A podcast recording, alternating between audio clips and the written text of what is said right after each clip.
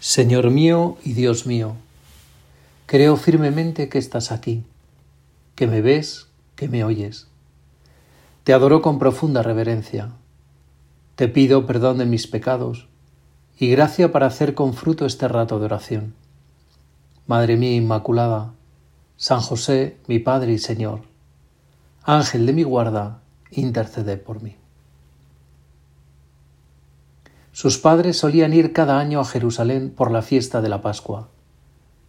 Cuando cumplió doce años, subieron a la fiesta según la costumbre, y cuando terminó, se volvieron. Pero el niño Jesús se quedó en Jerusalén sin que lo supieran sus padres.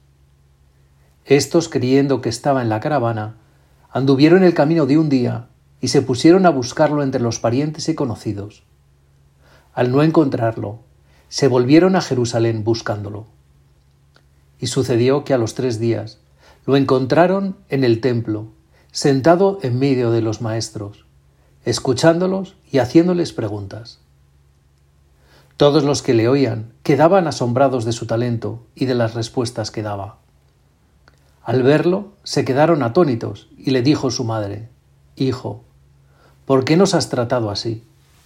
Tu padre y yo te buscábamos angustiados. Él les contestó, ¿por qué me buscabais? No sabíais que yo debía estar en las cosas de mi Padre. Pero ellos no comprendieron lo que les dijo. Él bajó con ellos y fue a Nazaret y estaba sujeto a ellos. Su madre conservaba todo esto en su corazón, y Jesús iba creciendo en sabiduría, en estatura y en gracia, ante Dios y ante los hombres. En esta meditación nos vamos a meter en la vida de la Sagrada Familia para contemplar su entrega mutua, su asombro y cuidado, cómo tienen hambre y sed de Dios, de vivir los unos para los otros, de amar apasionadamente. Y para ello acompañaremos a Jesús, María y José a Jerusalén, a través del Evangelio de San Lucas que hemos leído. María y José tenían la costumbre de ir cada año a Jerusalén a celebrar la fiesta de Pascua. Es una familia piadosa que reza unida, que busca en la oración y en la plegaria la fuerza de Dios para su día a día. El día de Pascua se reunirían con sus familiares. Podemos imaginarnos a José presidiendo la celebración. Con qué emoción miraría a Jesús. En él se cumplían las profecías el hijo de David, la plenitud de las bendiciones que Dios hizo a Abraham. Jesús, el Cordero Inmaculado previsto para la bendición de las naciones. El nuevo Moisés, que llevaría a su pueblo de la esclavitud a la verdadera libertad. La celebración memorial de la Pascua estaba ahora llena de sentido. José no sabía cuándo ni cómo. Pero lo que sí sabía es que, es que Jesús era el Dios encarnado para sanar y liberar los corazones de todos los hombres y mujeres de todos los tiempos, para alimentarlos de amor. Pasados unos días vuelven a Nazaret, pero Jesús no regresa con ellos. Se queda en el templo, escuchando y dialogando con los maestros de la ley. María y José, en el momento en que se dan cuenta de que Jesús no está en la caravana, lo buscan desesperadamente. Vuelven a la ciudad santa y a los tres días lo encuentran. Al ver a su hijo, al escuchar su conversación, su talento, las respuestas que daba, se quedan atónitos. En realidad, María y José siempre se sorprendían al ver a Jesús. Estaban abiertos al asombro, a las sorpresas de Dios, porque buscaban el rostro de Dios en todo. Veían su vida llena de gracia, tocada por Dios, y no se conformaban con un poco, no estaban dispuestos a decir basta al amor de Dios. Tenían hambre y sed de Él, de que el reino de Dios brillase sobre la tierra, un reinado de amor, de servicio, de generosidad. Vivían con hambre de Dios. Nunca les parecía que tenían suficiente. Nunca se cansaban de buscar a Dios y a los demás. Se dejaban sorprender ante el crecimiento del Hijo de Dios en sus vidas. Un asombro transformado en cuidado amoroso. Jesús, María y José, una familia donde todos se cuidan. Dios podía haber llegado de otra manera, más espectacular, como un guerrero, un rey, un emperador, al menos con cierto poder reconocido en una ciudad importante. Pero no, se encarna en el seno de una mujer sencilla. Nace en un pueblecito perdido de Israel. Su madre lo envuelve en unos pañales pobres y lo recuesta en un duro pesebre. Su padre lo sostiene en sus brazos, cansados y agradecidos de trabajar todos los días para sacarlos adelante. Unos pastores llenos de sueño y asombro se acercan para ver a su Salvador, el Mesías, el Señor. Durante treinta años vivirá en Nazaret, disfrutando y gozando de su familia, aprendiendo de sus padres, la ternura de su madre, la disponibilidad y la fortaleza de su padre. Una familia normal y corriente, piadosa y trabajadora. Una familia donde todos se cuidan. ¿Cómo sería el hogar de María y José? Un lugar donde se acogen, se escuchan, hablan de sus confidencias, crecen juntos, viven con agradecimiento la vida de cada uno de ellos, se perdonan. Una casa abierta a los familiares, amigos y vecinos, donde todos encuentran un lugar para descansar y rehacerse. Tuvieron dificultades como todas las familias. No todo fue bien, no todo fue fácil. Nadie les acogió en Belén, la ciudad de sus padres, se fueron a toda prisa para establecerse sin nada en Egipto. Una vez asentados allí, regresaron a Nazaret para volver a empezar de nuevo. Siempre con una sonrisa, sin perder la ternura, la disponibilidad, el cuidado de unos por otros. Ante las dificultades hacen piña, para custodiar el amor familiar. En Belén, Egipto, Nazaret, Jesús, María y José nos muestran la importancia de la familia, de los amigos, de las verdaderas relaciones de amor. Nos enseñan el verdadero sentido de la pobreza. Una pobreza que no es tanto un no tener como un saberse frágil y menesteroso para ser uno mismo. José sabe que su vida pasa por la vida de María y de Jesús, y también por la vida de sus familiares y amigos. José no puede ser José sin María ni Jesús. Le faltaría algo, le faltaría lo más grande. Él de suyo, desde sí mismo, nada puede, es pobre. Pero en María y en Jesús se encuentra a sí mismo. En la vida de María y de Jesús, Él tiene la verdadera riqueza. María y Jesús le abren el horizonte de su vida, le permiten mirar más allá, abrirse al amor y llenar su corazón de plenitud. Descubre que Él es un don para ellos, y que ellos son un don para Él. Y sólo en ese ofrecerse y recibirlos, su libertad adquiere sentido.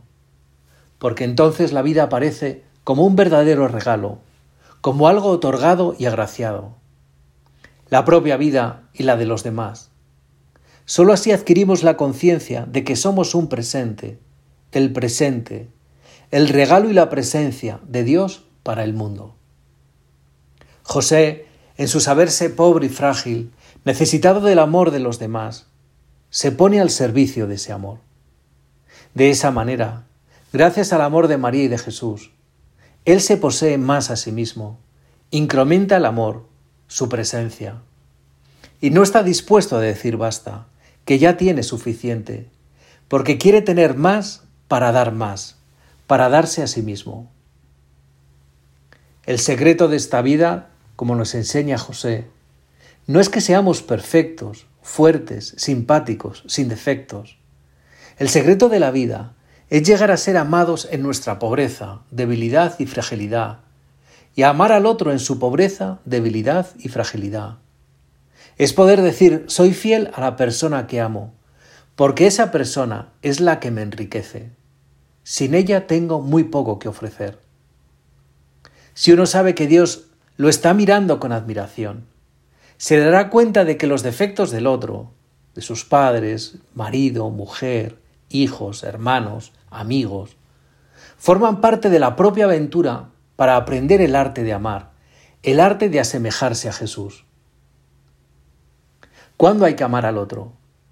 solo cuando es perfecto, sin defectos, simpático, puntual, útil, o más bien cuando es pobre, débil, frágil y se equivoca.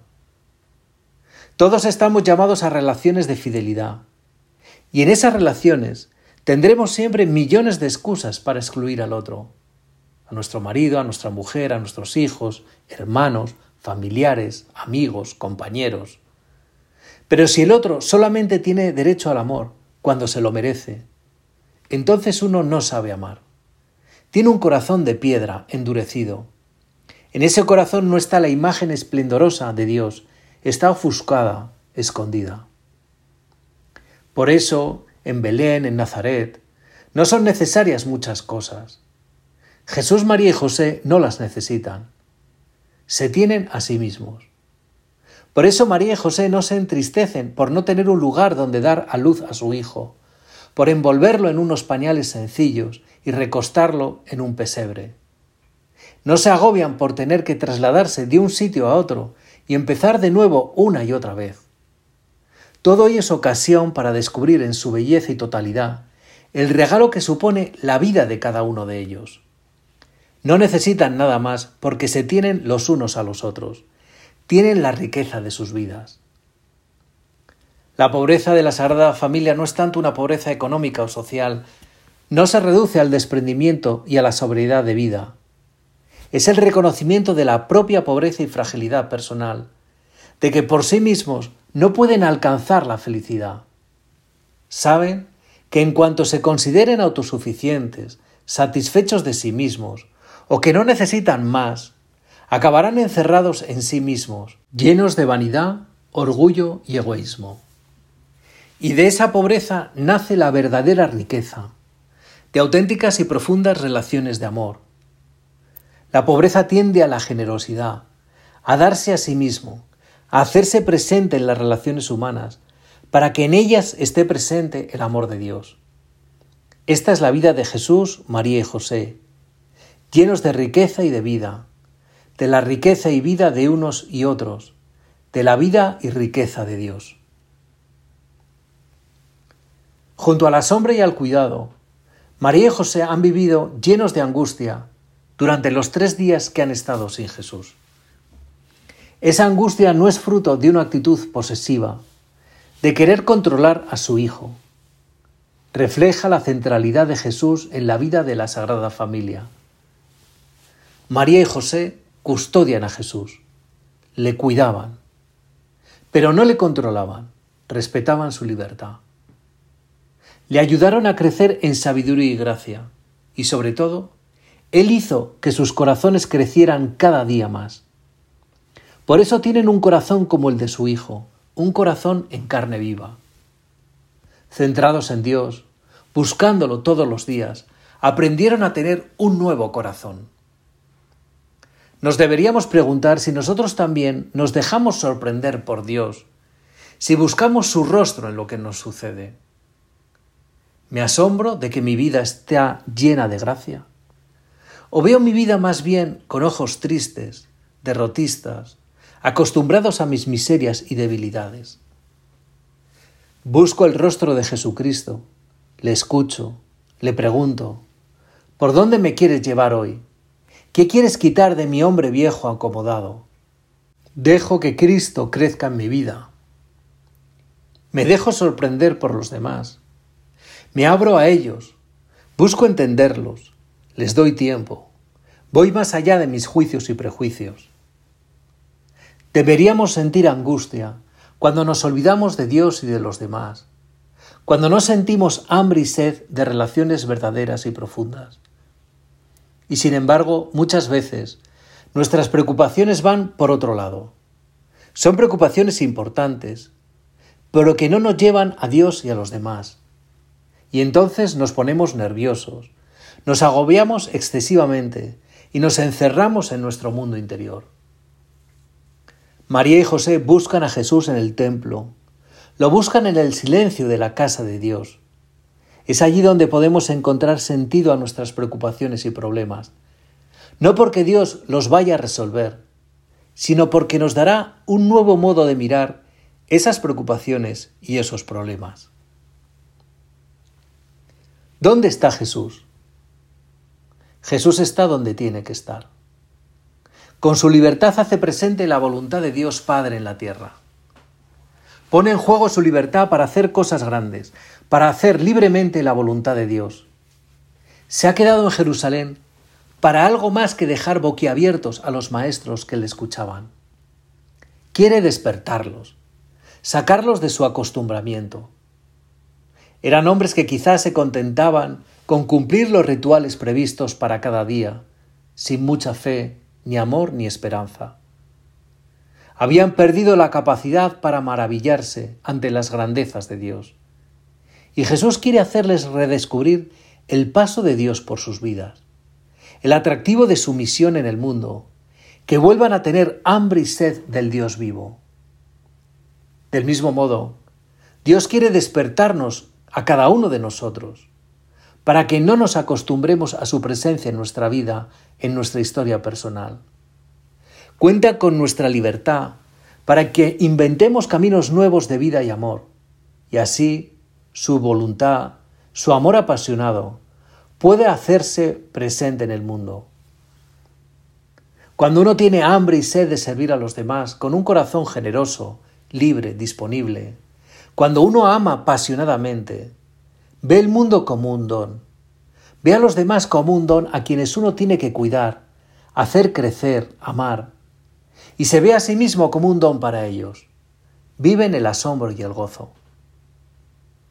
Y para eso es preciso proyectar el corazón en lo que uno hace. Si no hay corazón, si uno no ama apasionadamente, entonces no ve la existencia como un don recibido por Dios y no hay un encuentro apasionado con Dios. A Dios que es amor, lo encontramos allí donde ponemos el amor, allí donde ponemos el corazón, allí donde amamos apasionadamente. Nuestros trabajos y ocupaciones diarias, nuestra vida familiar, nuestras amistades, nuestras ilusiones, proyectos y afanes, no son algo que simplemente ofrecemos a Dios. Es el lugar donde descubrimos a Dios, donde nos descubrimos a nosotros mismos como un regalo de Dios para los demás y nos ofrecemos a ellos para hacerles crecer. En ese descubrimiento nos descubrimos como hijos de Dios y así Dios se hace presente en nuestra vida. Él hace suya nuestra vida desde nuestro corazón. Él puede amar el mundo apasionadamente desde nuestro amor apasionado. Jesús, María y José no se quedan a medias. Tienen hambre y sed de soñar los sueños de Dios Padre, de amar apasionadamente. No se quedan sentados esperando, sino que ponen en juego su vida, su humanidad, para hacer presente en el mundo el amor apasionado de Dios. Terminamos este rato de oración acudiendo a la Sagrada Familia, para que nos enseñen a vivir desde el asombro y del cuidado a nuestra familia y amigos. Que sintamos angustia cuando nos olvidamos de Dios y de los demás, cuando no sentimos hambre y sed de relaciones verdaderas y profundas. Que tengamos hambre y sed de soñar los sueños de Dios Padre, de amar apasionadamente. Que pongamos en juego nuestra vida para hacer presente en nuestra familia y en el mundo entero el amor apasionado de Dios. Te doy gracias, Dios mío, por los buenos propósitos, afectos e inspiraciones que me has comunicado en esta meditación. Te pido ayuda para ponerlos por obra. Madre mía Inmaculada, San José, mi Padre y Señor, Ángel de mi guarda, intercede por mí.